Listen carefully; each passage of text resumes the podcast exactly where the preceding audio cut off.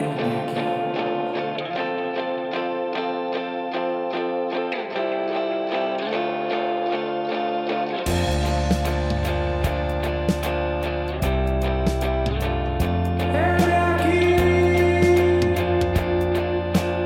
el león ruge, ¿quién no temerá? Si habla Jehová el Señor, ¿quién no profetizará?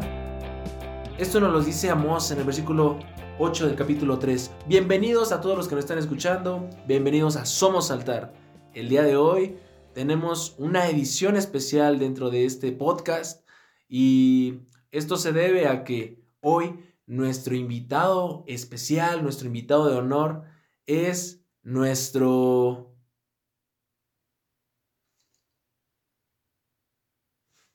presentador que cada semana y que cada vez que se sube este podcast, él nos está entrevistando y él está eh, hablando como voz líder, pero hoy le tocó estar del otro lado. Me gustaría que te presentaras. Osvaldo, bienvenido. Hola, ¿qué tal? Saludos a todos y todas. Es un placer estar ahora de este lado. Cabe aclarar a nuestra audiencia que pues con este episodio culmina esta primera temporada en la siguiente temporada vamos a tener a invitados de, de lugares aún más lejanos y a pastores invitados de, otras ciudades. Eh, esa temporada va a estar muy buena, así es que espérenla tan ansiosamente como un servidor está disfrutando el crear este material para todos ustedes. Oye, mira que qué grande bendición que Dios nos permite esta alternar, eh, alternar ¿no? Porque Tú has visto pasar a muchos frente al micrófono y yo creo que las experiencias que te has llevado, imagínate, si nosotros que escuchamos los podcasts después, somos grandemente bendecidos, nos interesa mucho saber qué enseñanza ha dado Dios, también un poquito de cómo inició tu llamado, el ministerio que Dios te ha dado, cómo formó Dios y recuperó a tu familia. Eh, me gustaría que nos fueras llevando paso a paso un poquito como tu historia de vida. Claro que sí, pues eh, realmente es muy emocionante el poder conocer a, la gente cuando viene a abrirse un poco y hablarnos de su ministerio, de su llamado.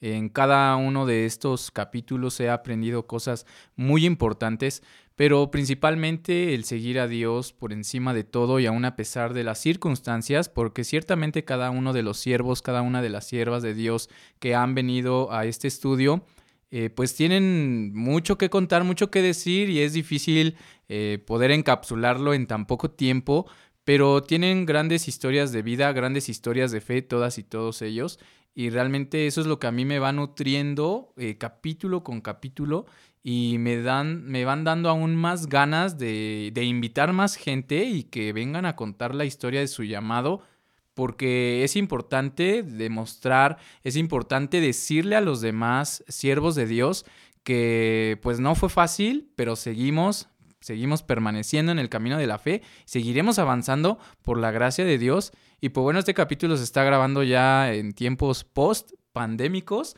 lo cual también es, es eh, pues es un sabor diferente porque pues desafortunadamente o afortunadamente, desde la perspectiva que veamos, muchos hermanos, amigos de nosotros ya están descansando en la presencia de Dios y muchos otros seguimos aquí preocupándonos por nuestra salvación y por mantenernos fieles delante de la presencia de Dios también. Así es que... Ah, así es, sí. Eh, me gustaría hacerte esta pregunta y te voy a estar interrumpiendo un poquito, así que espero que... Sin problema, ya sabes, que, ya sabes que no tengo ningún problema. Perfecto, porque este segmento, eh, Somos Altar, tú eres el titular, o sea, sabemos que pertenece a, Altar de Vida. Pero, ¿cómo surge esta idea? ¿Cómo nace esto? Es, ¿Cómo consolidas? ¿Cómo ves la idea? ¿Cómo ves el concepto? ¿Y cómo lo desarrollas? Pues realmente surge a raíz de muchas cosas. La primera, eh, que va con parte de mi llamado y parte de, cómo surge la plataforma de Altar de Vida. Eh, Dios me, me hablaba de una manera muy directa en la cual me decía objetivo por objetivo lo que esta plataforma iba a desarrollar y de a su vez se iban a salir subsegmentos. Surgen eh, dentro de Inspiración este subsegmento de, Somos, Somos Altar y pues vaya, la intención principal es precisamente impregnar a, a las y los demás de esa fe que Dios depositó en nosotros para seguir avanzando en el ministerio. Y es como un espacio en el cual tú cuentas la experiencia que tuviste con Dios y esas palabras específicas que Dios te ha dado. Y lo voy a explicar de una mejor manera. Todos en algún momento estuvimos en una época de nuestra vida en la que Dios llega, la palabra de Dios llegó, alguien llegó, un instrumento de Dios llegó y pues nos atrapó, Dios mismo nos atrapa de una forma sobrenatural. Él mismo nos pesca, porque eh, Jesús, ¿no? nos dice la palabra de Dios que Él es el pescador de hombres. Nos, nos pesca y entonces nosotros decimos como si nos cayera un balde de agua fría, que en este caso no es un balde de agua fría, sino que es un fuego nuevo, es una esencia diferente, es el Espíritu Santo el que viene y reposa sobre nosotros. Nos sacuden y volteas a un lado y dices, creo que he estado dormido, y despertaste. Entonces es como contar la experiencia del despertar, del verdaderamente como cuando con Samuel, ¿no? O sea, estás haciendo tus cosas, estás haciendo tus actividades, estás metido en el día a día, estás eh, la preocupación del trabajo, los hijos, la esposa, el esposo, eh, la familia, papá, mamá, el abuelo, no sé, estás metido tú en, en tus 24 horas, pero así lleno de algo cotidiano. Y de repente escuchas la voz de papá y él está susurrando tu nombre, él está diciendo tu nombre y él dice, te quiero usar, te quiero ocupar, pero primero obedéceme, ¿no? Entonces, a través de esto es que surge para que pues escuchemos la historia de todos los que hemos decidido seguir a Dios, eh, seguir en el camino que Cristo nos ha, nos ha dado y que efectivamente pues no es fácil, la realidad es que no es fácil. Hoy en día ser un hijo de Dios, un verdadero hijo de Dios, no es fácil. Eh, no lo fue antes de la pandemia, no lo fue durante la pandemia y no lo es ahora, pero tampoco es imposible. Y es precisamente de ahí de donde surge toda esta idea de, de dar ánimo a, a, las y los demás, de seguir adelante y de que no están solos y de que esas luchas em, tienen una razón de ser. Ese proceso por el cual Dios nos está llevando tienen una razón de ser y es allá donde muchos nos identificamos. Si nos identificamos con los grandes líderes de la Biblia, ¿cuánto no más te vas a identificar con grandes líderes de la época actual? Que a fin de cuentas es algo como el versículo que mencionábamos al principio, ¿no? O sea, cuando Dios habla, no hay manera de que el ser humano quede igual. Recordemos el poderío de la palabra, el poder que tiene la palabra de Dios. Su palabra es viva de Dios. Es con simplemente con decir, hágase la luz, se hizo la luz y con el poder de la palabra. Exacto. Entonces, cuando Dios te da una indicación, en este caso que pues has tenido a bien eh, escucharla, pues uno tiene que ejecutarla, ¿no? Y es, me imagino yo que es como un cosquilleo que no te deja y no te deja. Te inquieta. Y y dar, no sé cómo tú lo vas a plantear ahora, pero lo que se puede ver desde afuera es un poquito dar esa accesibilidad a hermanos que los podemos catalogar como héroes anónimos. Aquellos hermanos que están en su iglesia, que, que han servido por mucho tiempo, pero que a lo mejor no tienen las plataformas que otros hermanos sí, ¿no? Y no, no diciendo que las plataformas sean malas, sino... Se tiene esa apertura. Ajá, sino, sino que se tiene la apertura para todos aquellos que estamos trabajando día a día en una función distinta en el cuerpo de Cristo. Eso es correcto. Y, y, somos altar, y altar de vida no solamente es para una comunidad cristiana, es para el público en general.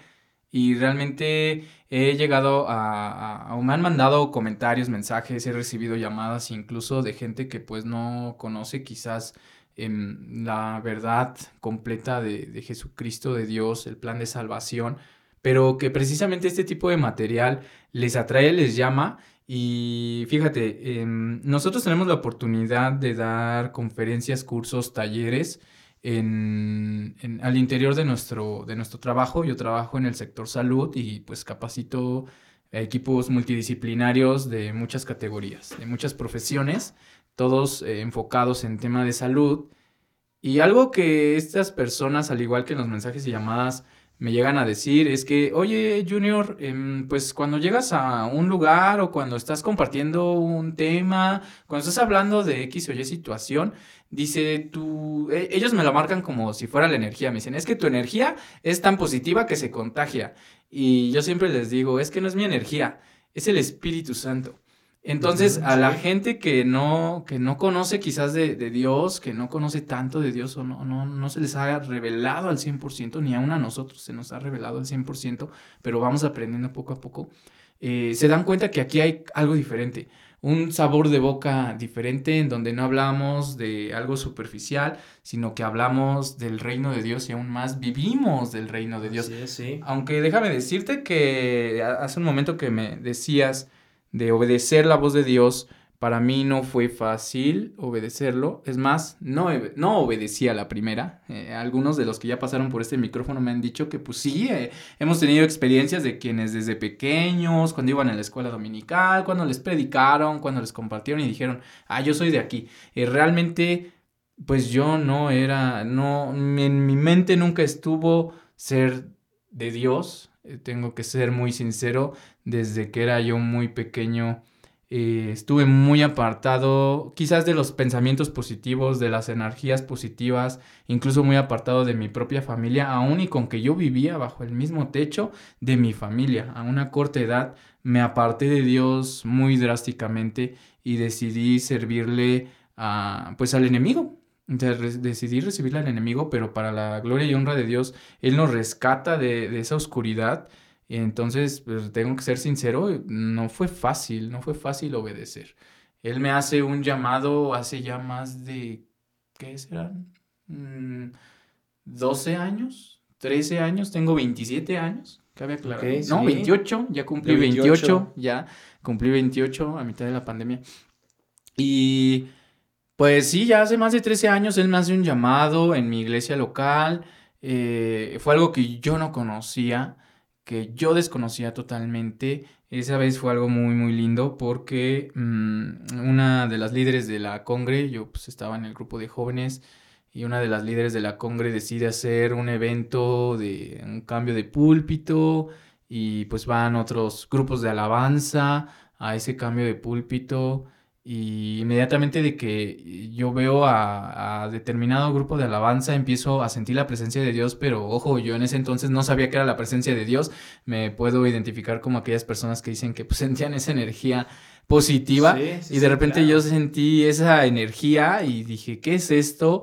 No aguanté, no pude más y me terminé postrando y pues va a sonar a comercial, pero eh, fue en medio de la canción que ahora pues yo ya conozco a este, este varón, reconozco su voz, digo, no lo conozco de, no tenemos esa amistad, estaría fabuloso tener esa amistad, pero eh, fue del salmista Marcos Witt con Sobrenatural. Ellos estaban haciendo un cover, este ah, grupo de alabanza estaba realizando un cover en esta, en esta iglesia local, en el cambio de púlpito, y yo no me sabía la letra.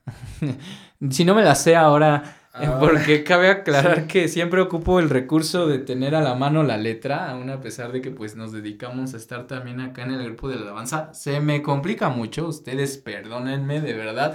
Se me complica mucho. ¿Por qué no lo sé? Pero se me complica demasiado.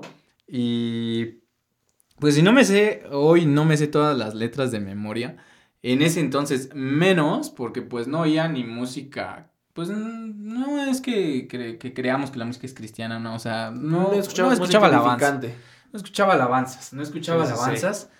Y pues desde que empezaron a tocar ellos, eh, empecé a sentir, a percibir la presencia de Dios, fue algo diferente. Y a la mitad de ese lugar, eh, como aquella visión de Isaías, pude ver algo que mis propios ojos no comprendían, mi mente no comprendía, porque alcancé a ver el trono de Dios, el trono blanco de la gracia, yo sin saberlo, no leía Biblia en ese entonces tampoco. Entonces em, lo vi, lo observé muy extraño, al mismo tiempo dentro del lugar, al mismo tiempo afuera del lugar. Yo desde un, no sé, o sea, realmente fue algo muy, muy raro. Eh, no fue sueño porque estaba despierto, no sé si fue visión, pero alcancé a ver ese trono y en el momento en el que lo observé, no soporté más y me tendí sobre el suelo y empecé a recibir, eh, ahora entiendo que fue mucha palabra de parte de Dios, pero una que predominaba por encima de todo, que era obedéceme. Y desafortunadamente, aún y con que sentí súper bonito, estuvo la presencia, ahí todo así súper wow, con, con la presencia de Dios y yo sin saberlo, no obedecí, no obedecí. Eh, pasa el tiempo, me, me caso, eh, me divorcio, mm, sigo metido en cosas pues muy feas, drogas, alcoholismo y pues bueno, todos los excesos, todos los abusos que se pueden imaginar andábamos metidos ahí. Aunque una vez que tienes tu llamado, me gustaría puntualizar, porque evidentemente cada uno de nosotros recibe el llamado de manera distinta. Claro. Pero, ¿cuáles son las bendiciones que te ha dejado ahora? Porque pues, nos estás contando un poquito de lo que, de tu vida pasada, ¿no? El viejo hombre. Pero, ¿cuáles han sido las bendiciones que has recogido ahora que ya estás dentro del llamado, estás ejecutando lo que Dios te ha dado? Eh, recuperar todo lo que en un principio Dios te quería dar naturalmente. Es, eso es lo que yo, eh, pues no, no yo mismo he obtenido, Dios me ha otorgado, porque si bien en el momento en el que decido no obedecerle, en el momento en el que decido no atender a la voz de Dios, hay consecuencias, por supuesto que hay consecuencias porque el ser humano no es ni prudente ni sabio y ante esa imprudencia y ante esa falta de sabiduría cometí muchos errores, pierdo a mi familia, pero Dios me permite recuperarla. Y no es hasta pues, un promedio de cuatro o cinco años después que mm, Dios me hace ahí, el, primer, la primera, mm, lo primero que te acabo de contar fue como mi primera experiencia con Dios, así lo puedo yo etiquetar, ¿no? Como que fue mi primera experiencia de Dios, porque sí iba a la iglesia, pero pues no estaba, dice que leía, pero no leía, entonces fue mi primera experiencia de Dios y fue algo sobrenatural. Pasa el tiempo, eh, después de caer a lo más profundo del pozo y de voltear a los cuatro lados y seguir caminando en círculos, en círculos y hundirme más, miro hacia el cielo, me acuerdo que hay un Dios y comienzo ahora sí de gusto, de ganas, comenzar a leer de su palabra y quizás no al 100%, porque me costó mucho eh, comprender el tema de pues, ser apartado para Dios, ser santo.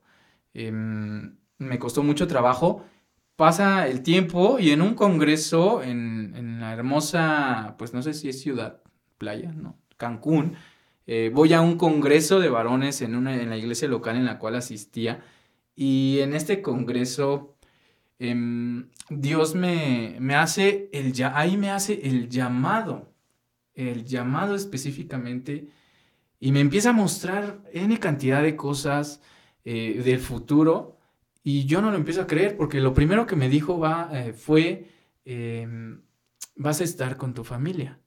Eh, para esto, pues como ya les dije, pues yo me había casado y en apariencia me divorcié, pero pues lo que Dios em, decide formar, pues no hay poder humano que se pueda destruir. Y a pesar de que me alejé de con quien hoy en día estoy felizmente casado y es mi amada esposa, eh, nos pudimos distanciar eh, pues en el orden de Dios, en las cosas de Dios, estaba el que volviéramos a estar juntos o el que estuviéramos juntos verdaderamente. Y cuando a mí Dios en Cancún me dice, ¿sabes qué? Vas a estar con tu familia y me da tres conceptos importantes que fueron los que trataron eh, los conferencistas en aquel entonces, que fue fe, familia y trabajo. Em, pues yo en fe, familia y trabajo pues estaba por los suelos. Fe, pues apenas me digo que quería entrar a saber qué era la fe familia, a pesar de que seguía con mi familia, se, se sentía o se percibía ese, esa desvinculación. Vaya, no tenía yo la confianza de ir con mamá, papá o mi hermano y decirle, mira, estoy pasando por tal cosa. Era muy difícil, ¿no? Entonces, como que familia era de sí está, pero, pero no. Mi fe sí está, pero no. Y pues trabajo, vaya, no tenía un trabajo estable y, y en ese momento Dios no se refería solamente al trabajo cotidiano, sino al trabajo en la obra de Dios. Y empieza a trabajar esas tres, esos tres conceptos desde ese momento en Cancún. Em, me costó mucho trabajo entenderlos, comprenderlos, eh, analizar muy bien lo que Dios me estaba dando en ese momento. Realmente me costó mucho, mucho trabajo. Pasa el tiempo entre que decides cambiar tu conducta, decides cambiar tus acciones, eh, tomar una nueva dirección, tener verdaderamente el arrepentimiento. Eh, me costó mucho trabajo, además de que tenía arrastrando muchas cosas, pero en medio de ese caos que existía en mi vida, eh, en medio de esa desesperación, eh, Dios siempre me ha hablado a través de la, de la alabanza. E incluso es en una escuela de música en donde me confirma de nuevo mi llamado. Años después, mi, mi hermano, que pues bueno, aquí está, me lleva a esa escuela de música.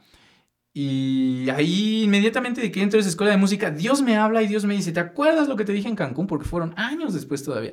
¿Te acuerdas lo que te dije en Cancún? Este es el principio, es el inicio de muchas cosas. Y yo así de, pero ¿por qué no? O sea, solo es una escuela de música. Jamás me imaginé que esta escuela trascendería de forma tal en la que viniera a impactar mi vida de una forma muy directa y no solamente por la escuela, sino porque quien sigue respaldando hoy en día esta escuela es Dios mismo. A estos directores y a los pastores de este director a quien yo amo y estimo demasiado y esa familia yo la llevo en mi corazón porque ahí te das cuenta que cuando Dios tiene un propósito en tu vida, se vale de todos los recursos que tienes a tu alrededor. Ahora, desde el tiempo que dices en tus palabras que tuviste el primer acercamiento con Dios, hasta una verdadera vida de conversión a Cristo, ¿cuánto tiempo pasó? Híjole, desde mi primera experiencia con Dios sí, hasta, mi verdadera conversión. o mi única conversión, porque pues solo puedes, puedes tener una conversión, ¿no? Em, y en tiempo, años. Em, ¿Cuántos años tienes? Más de cinco. más definitivamente más de cinco. Tú tienes 23 y ahí todavía no estabas ni los jóvenes. Yo en ese entonces todavía no me casaba. Yo creo que tenía como 17 años. Ahorita tengo 28 y mi conversión fue hace un promedio de 3 años y medio, 4 años. ¿Cuántos años son? Ayúdenme a ver quién nos está escuchando. A ver si hay quien nos escuchó, a ver si nos entendió. eh, pues más de 10 años si fuera. Ok. Más, de 10 años y fueron, más de 10 años de, de, no comprometerme con Dios. ¿Por qué te pregunto esto? Últimamente creo que hemos visto cómo caen ministerios. Desafortunadamente. Cómo se pierden ministerios. Incluso cómo hermanos de la iglesia se alejan. Pero como aquella visión del profeta Ezequiel, donde a lo mejor un amigo tuyo que te conocía en ese entonces, hace eh, más de 10 años, y que te veía tu eh, comportamiento y decía, no, este, este nunca va a poder ser cristiano, o este nunca va a poder servir a Dios. Porque eso puede, puede ser parte, ¿no? De, un compañero que no, o de un amigo que no es, es cristiano, no ve lo que Dios ve. Entonces, como Dios ve lo que Él puede hacer en nuestra vida, en este caso en tu vida, Él vio lo que él tenía planeado, él trajo a vida esa muerte espiritual que estaba. Y, nos gusta, me gustaría que a los ministerios que nos están escuchando, a nuestros hermanos y hermanas que nos están escuchando en este momento, tú les dieras ese consejo de parte de Dios si es que ellos están pensando en claudicar de seguir en el trabajo de Dios. Ese consejo a los ministerios que nos escuchan, eh, pues es el consejo que recurrentemente he estado dando este último año y aún más en pandemia, que su prioridad sea Dios. Por lo tanto, la obediencia es para Dios, no para quien está contigo o quien no está contigo, sino para Dios. Porque quien da la promesa es Dios. Quien ya vio cumplida la promesa en tu vida es Dios. Y quien te dio la vida es Dios. Al ser humano le cuesta trabajo reconocer que hay una autoridad sobre nosotros, porque yo tenía ese conflicto de autoridad. Y una vez que lo entendí, bueno, realmente ni siquiera lo entendí. Fue algo sobrenatural. Ahora entiendo por qué Dios me habló a través de esa canción, porque Dios me iba a llevar a todo de una manera sobrenatural. Y yo sé que la gente me dice, bueno, o que nos está escuchando, que me, que me puede decir, ¿Y por qué ahorita me estás diciendo que pues tu prioridad es Dios y en otro tiempo pues ni siquiera obedecías? ¿Qué fue lo que pasó? ¿no? Yo sé, que, yo sé que se lo pueden estar preguntando.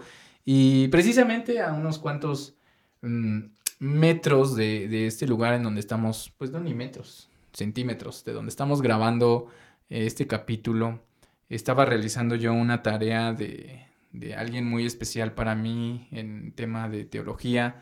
Estaba yo investigando algunas cosas, aún yo no comprendiendo al 100% la, la poca tarea que podía realizar, porque esa persona muy especial para mí se encontraba en el Instituto Bíblico y pues tarea que ella realizaba, y eh, pues luego me dejaba pues también como que realizarla a mí y eso me ayudó bastante.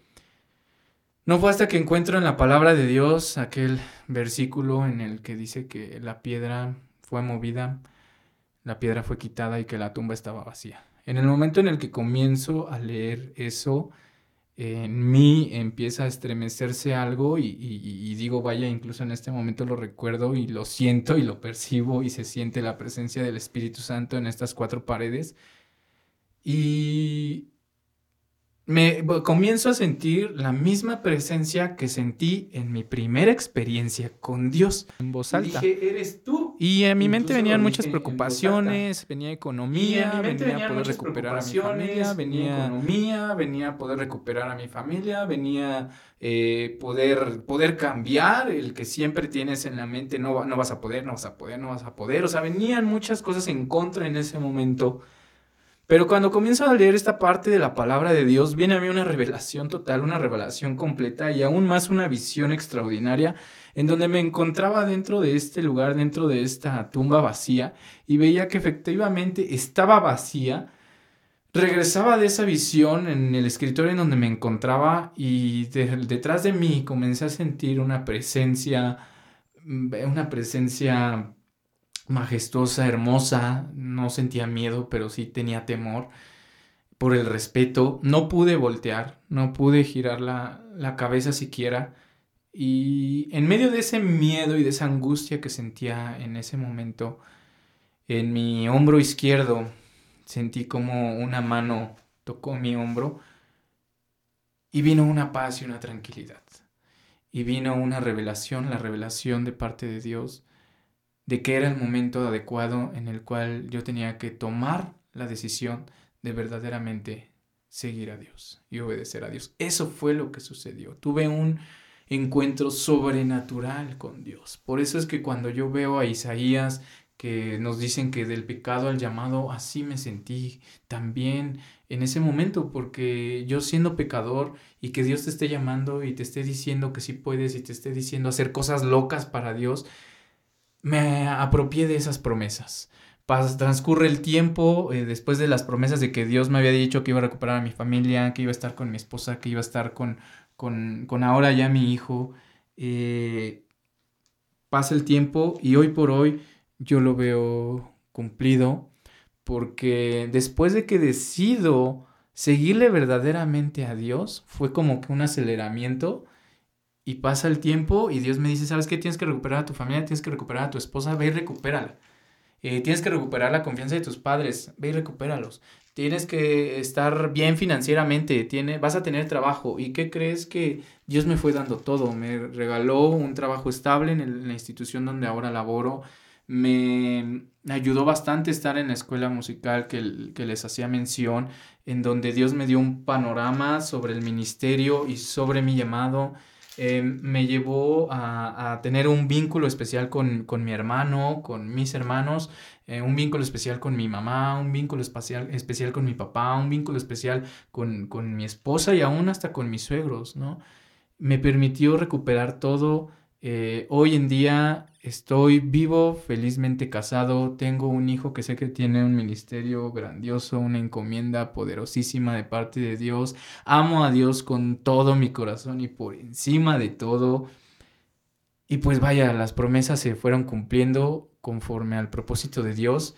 Y si la gente también se está preguntando, bueno, ¿y cómo es que pasó eso? De verdad que cuando uno se siente tan frustrado al no poder hacer muchas cosas, pregúntenle a Dios, porque yo le pregunté a Dios, o sea, todo el mundo venía conmigo y me decía, ordena tu vida, porque mi vida era un caos, ya brevemente les dije en todos los rollos que andaba metido, mi vida era un caos y todo el mundo venía y me decía, ordena tu vida, papá venía, ordena tu vida, mamá venía, ordena tu vida, ¿no? Otros hermanos venían y ordena tu vida. Y yo les decía, ¿y cómo ordeno mi vida? O sea, necesito un decálogo o una guía de cómo ordenar tu vida y todo, y pues me decían cosas, pero yo las sentía como cosas muy vacías.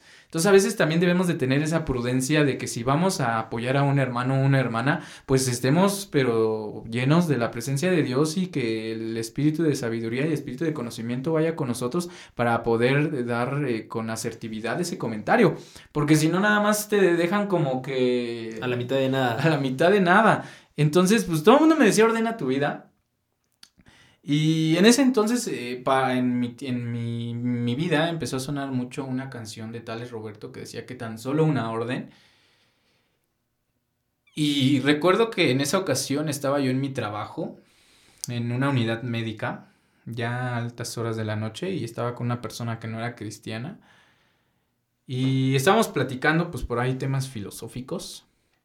Y en ese momento, aún a pesar de que estaba en mi trabajo, sentí sentí la, la, la, presencia de Dios y viene ese canto y, y me dice tan solo una orden. En ese momento dejé de hacer lo que estaba haciendo, me fui con Dios y dije, ¿sabes qué? Te obedezco, te obedezco en todo. Y como les estaba diciendo, se preguntan de qué manera, qué, qué hice. Pues la verdad es que cuando yo le pregunté a Dios, dime cómo ordeno, tu, ordeno mi vida, Dios me dijo, tú no vas a hacer nada todo lo voy a hacer yo. Y ordenó, ordenó mi vida. Él fue quien ordenó mi vida. Él fue quien restauró mi matrimonio. Él fue quien restauró mi vínculo familiar, quien restauró mi relación con mi hermano, eh, con mi padre, con mi mamá, con todo el mundo.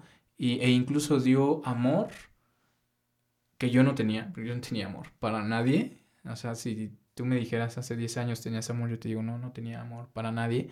Y ahora tengo mucho amor de parte de Dios para todas y todos los que también amen a Dios y para los que no amen a Dios también, porque debemos de respetar a las personas y querer a todas las personas y apoyarlas de cierta forma en que se puedan acercar con Dios. Entonces, eso fue lo que sucedió. Eso fue lo que sucedió. Realmente yo no hice nada en apariencia. Pero lo que sí hice fue dejar todo en manos de Dios, estar atento a su voz y principalmente obedecer lo que Él me decía. Porque cabe aclarar que a estas alturas de mi vida, si Dios me dice vete a la izquierda, literalmente me voy a la izquierda.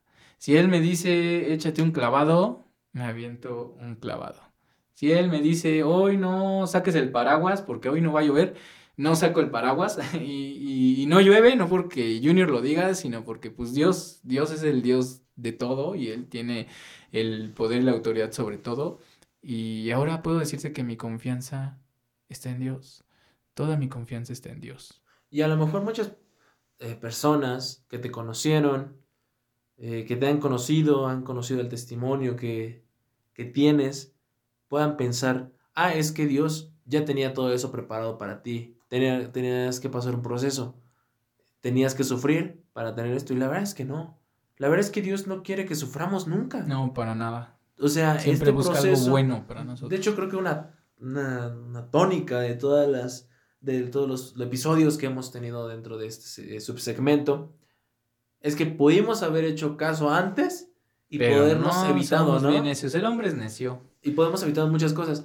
Ahora, ¿qué le podrías decir a aquellos ministerios que, que, que sienten que ya no hay un sentido? Que ven que no avanzan, que ven que no, que no prospera el ministerio. ¿Por qué? ¿Por qué te pregunto esto? Porque había hermanos en Cristo, había familia, orando por tu vida y pasaron 10 años y tal vez ellos decían, es que Dios mío, te estoy orando, ya van dos años, Dios mío, ya van cinco, Dios mío, ya van ocho. Mi, mamá esperó más de 10 años, ella lleva más de 10 años convertida al, al cristianismo, vaya, confiando plenamente en Dios Y, yo sabía que ella estaba orando por mí, pero pues yo no, yo sentía nada, ¿no? Y, yo, y yo ahora puedo decir felizmente que soy el resultado de la voluntad de Dios, pero también de esas oraciones y de esas rodillas, esas rodillas, esa intercesión, eh, tanto de mi padre como de mi madre en el cual honro la vida de mi padre y de mi madre públicamente, porque pues gracias a ellos también es que estoy aquí, y pues bueno, la tuya también, porque pues eres mi hermano. Si tú no también no te hubieras convertido en aleluyo, bueno, eh, ocupo esa palabra, espero que ningún hermano o hermana se ofenda.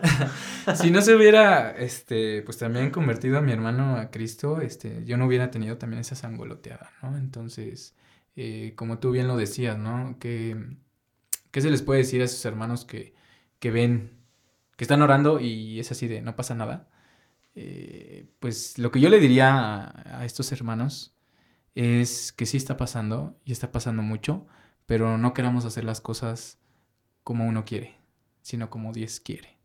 Y estemos muy atentos a la voz de Dios. O sea, esto es, o sea, estemos muy atentos a la voz de Dios, a ministerios que se sienten estancados de alguna manera, eh, platiquen con el Espíritu Santo porque mm, a mi corta, pues sí, mi corto tiempo de estar en el, en el Evangelio, he aprendido que es indispensable estar en comunicación constante con el Espíritu Santo, estar en comunicación constante con Dios y saber en qué momento habla quién. Porque a veces estoy hablando yo y es puro monólogo, ¿no? Es así de puro monólogo y sientes que no te responde nada a Dios, pero Dios siempre responde. el problema es que no siempre nos gusta lo que Dios responde.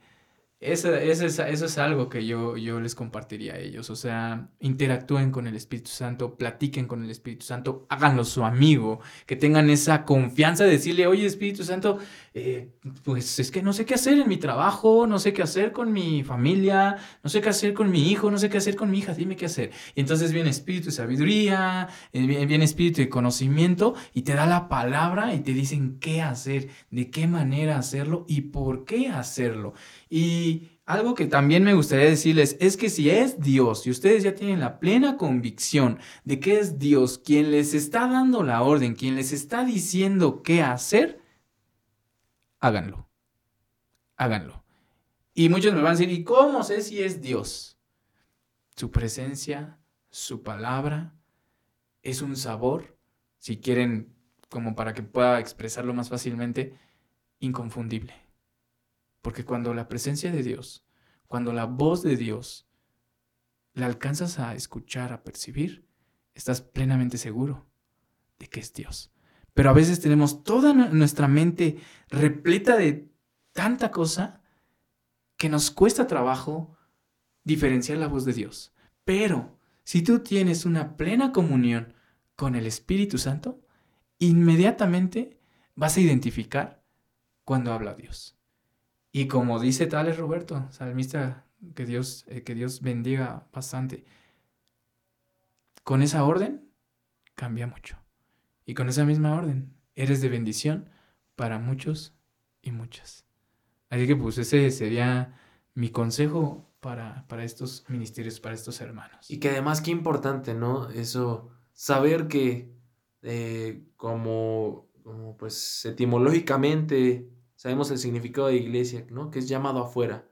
Somos parte del cuerpo de Cristo, pero somos llamados para afuera, porque sí, Dios ya nos cambió, pasamos el proceso de 10 años, Dios nos dio un llamado, pero el llamado sí es para nosotros, pero es para servir.